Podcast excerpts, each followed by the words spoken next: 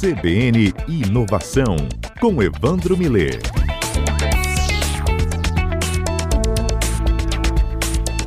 CBN Inovação no ar, entrando aqui na nossa segunda-feira do cotidiano e também Evandro Miller conosco. Boa tarde, Evandro, bem-vindo. Boa tarde, Fábio. Boa tarde aos ouvintes da CBN.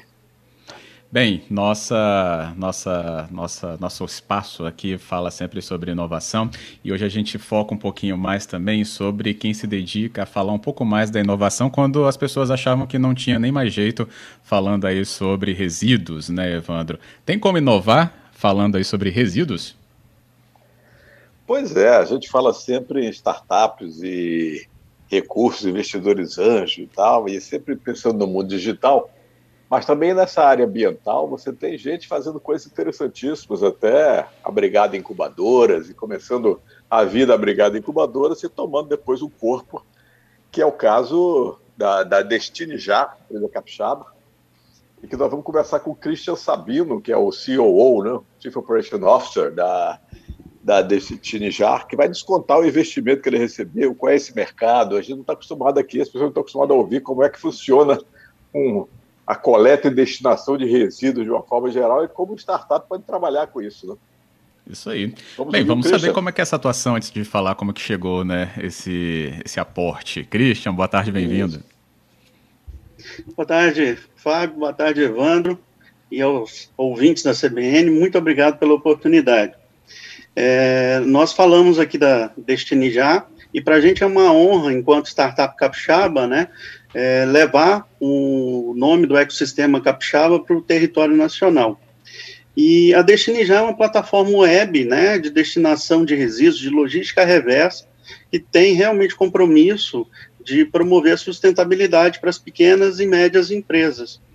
E nós estamos incubados na Tec Vitória, o que nos alçou, né, voos mais longos. Então, focamos no mercado ambiental, que era um tanto quanto analógico, e conseguimos aplicar tecnologia lá dentro da Tech para que a gente realmente possa escalar o negócio e levar mix de serviços ambientais né, para essas pequenas e médias para todo o Brasil.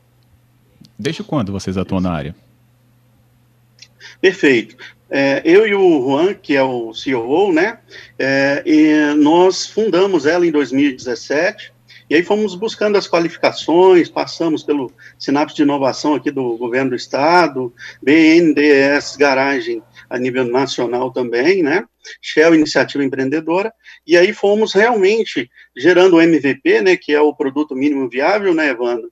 E aí fazendo as validações no mercado.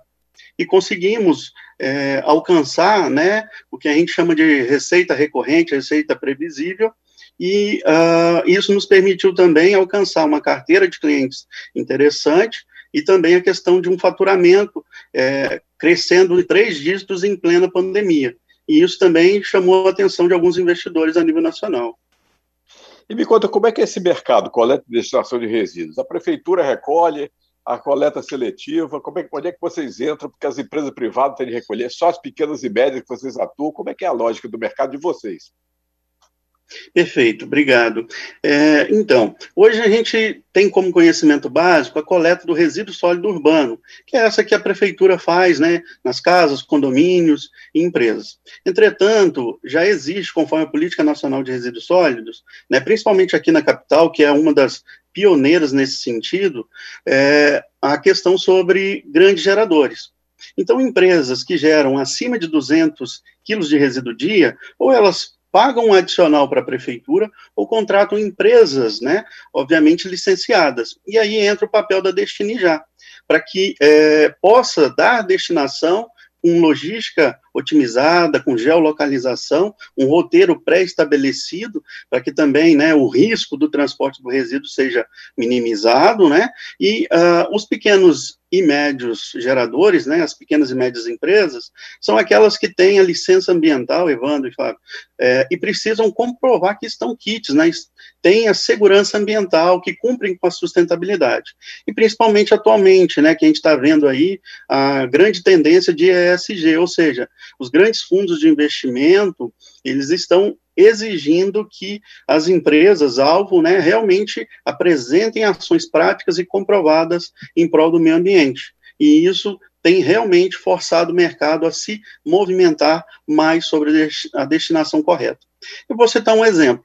É, a destinação ela perpassa, por exemplo, para resíduos de saúde, aquele consultório né, odontológico, dentista, clínica, hospitais, unidades precisam dar o destino correto, porque esse material é altamente contaminante, principalmente no aspecto aí da pandemia né, e pós-pandemia, assim como também os efluentes e resíduos industriais.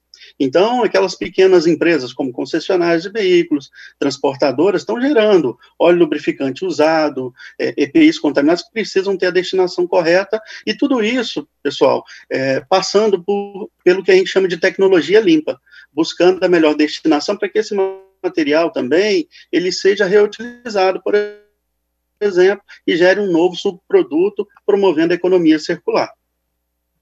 E vocês têm, quer dizer, como é que você trabalha com reciclagem? Você entrega esse produto ou no aterro sanitário ou para empresas de reciclagem, aproveitamento daquilo? Você, quem é que separa isso do que pode ser aproveitado ou não? Como é que funciona esse mercado aí? Perfeito. Bom, então, é, as rotas são estabelecidas por tipologia de resíduo. Então, o resíduo, né, que é considerado lixo comum da coleta municipal, por exemplo, esse resíduo, ele sim vai para uma central e, obviamente, ele passa por uma triagem para se tirar dali, se extrair dali o que tem ainda valor, né, em termos de reciclabilidade. E aí se é, soma um conjunto, um volume grande de outros materiais que permitem a reciclagem. Um exemplo prático é a questão do plástico, né, que é um problema é, mundial, inclusive. Porém, é, outros resíduos, como o resíduo de saúde, ele não necessariamente vai para reciclagem, né? É uma outra rota, outro veículo, outros EPIs, para uma coleta segura também, porém ele vai para um processo chamado autoclave, que é um, um processo que submete o resíduo a alta temperatura, elimina todos os patógenos, impurezas, né, e riscos biológicos, e aí depois, a posteriori, ele pode gerar, por exemplo, energia. Então, de acordo com cada tipo de resíduo, é, Evandro, a gente tem a possibilidade de gerar uma biomassa, é, energias, né, assim como também a reciclagem, e aí assim a gente consegue é, tirar aquilo que iria, às vezes, para o lixão, para o meio ambiente como um todo, um terreno baldio, e gerar valor, agregar valor para a sociedade. E como é que é a tecnologia? Você falou que tecnologia web que, que significa isso nessa hora, nesse projeto de vocês? Dizer, os clientes se comunicam com vocês, mas não é uma plataforma que junta clientes né, com vocês. Como é, como é que funciona a mecânica digital aí? Show de bola. Nós temos atualmente disponível, né, aos clientes, engenheiros ambientais e atores do setor ambiental, uma plataforma onde o cliente, né, acessando destinejá.com.br, ele obtém um mix de informações e serviços ambientais. Então, por exemplo, lá você pode contratar desde uma limpeza de fossa, a questão de uma coleta de óleo lubrificante usado. E a plataforma não é só no aspecto comercial. Hoje nós temos aplicado Big Data, né, que é banco de dados, a inteligência do negócio, e também gerando subsídio para aplicação de inteligência artificial, que dita padrões né, de consumo, padrões regionais e principalmente de tecnologias de destinação. Então, na plataforma, a gente consegue também aplicar o armazenamento de toda essa informação em nuvem de qualquer lugar do planeta, tendo acesso, obviamente, à internet, né, a empresa ela consegue é, fazer toda a gestão num dashboard inteligente. O que é um dashboard? É, é, um módulo do sistema que ele resume todos, todas as informações de gestão e, e, de geração de resíduos dessa pequena e média empresa. Isso facilita, porque essas empresas que representam hoje no Brasil é, um universo de 2 milhões né, de empresas com essas demandas latentes, Evandro, ela permite uma facilidade, porque elas não possuem o setor de meio ambiente, por exemplo.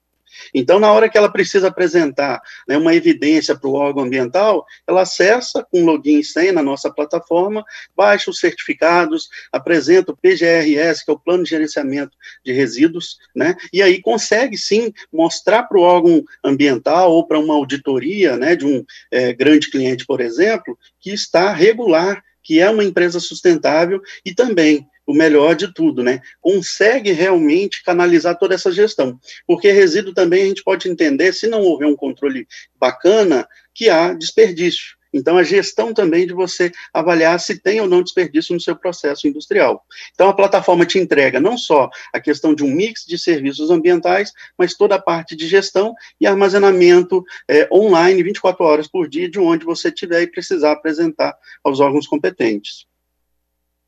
E como é que foi esse investimento feito por essa empresa TASA, né? É uma empresa grande, pelo que eu entendi, não sei de onde.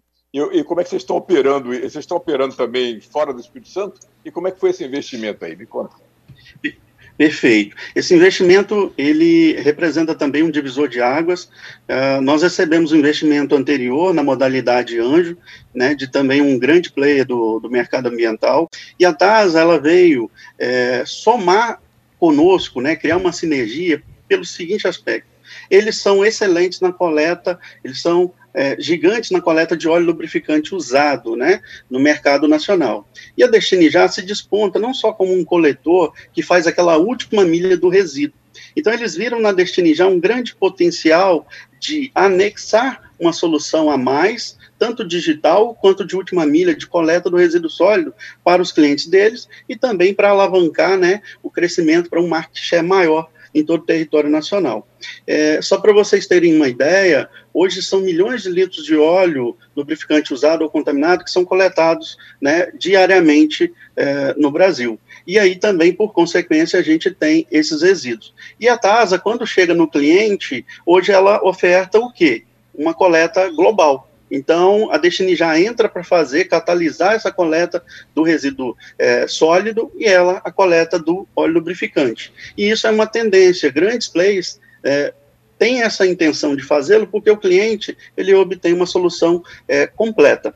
E o bacana disso é que a Destiny já vem somar essa expertise e a tecnologia, aliado a essa excelente estratégia de expansão, onde a TASA tem sete bases no Brasil e ela está entrando aqui não só com aporte financeiro, né, o que a gente chama de smart money, mas com as sete bases no Brasil. Hoje a Destiny já atende já quatro estados, incluindo o Espírito Santo, Minas, Rio e Bahia e a gente está expandindo agora para todo o território nacional, trazendo divisas, levando a bandeira e o nome né, da inovação capixaba para todo o território nacional e pensando num crescimento aí né, de uns bons dígitos, né, é, pelo menos de quatro dígitos para os próximos quatro anos aí pela frente.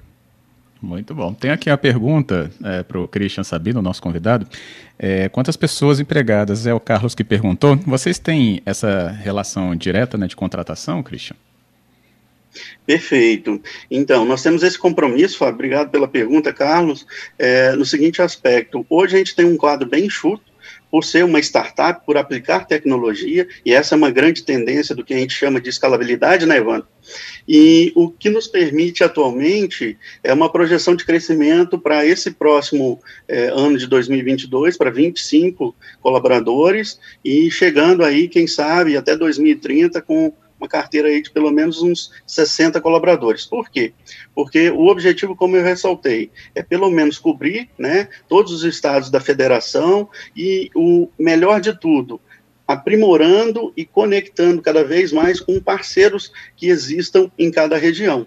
Então, a gente aumenta a capilaridade, a capacidade de atender a última milha, o último cliente lá da ponta, dessa forma. E aí a gente vai gerando um banco de dados, uma qualificação muito bacana junto aos colaboradores, tanto no nível é, de coleta de resíduos propriamente dito, assim como também na parte de tecnologia. E aí a gente conta com muita parceria, né? Sebrae, IFES, entre outros bancos acadêmicos e autarquias também, para a gente levar cada vez mais tecnologia e aplicar né, essas soluções para o cliente final. Por quê? Porque o cliente ele tem que estar focado no core business, no foco dele, no negócio dele, para também levar a solução para o cliente. Então a gente tem essa perspectiva, crescer pelo menos quatro dígitos aí até 2030 e nessa pegada aí de chegar a umas 60 pessoas é, daqui a pouco, muito rapidamente. Muito bom. Nosso tempo se esgota, mas a gente teve aqui um panorama perfeito para entender a atuação da Destiny já. Muito obrigado, Christian Sabino, pela sua presença aqui com a gente. Muito obrigado a vocês, Fábio, Evandro e a todos. Obrigado, um abraço. Outro. Obrigado. E a gente acompanha esse crescimento. Obrigado, Evandro, também. Obrigado, Fábio. obrigado, até Obrigado, a próxima segunda-feira.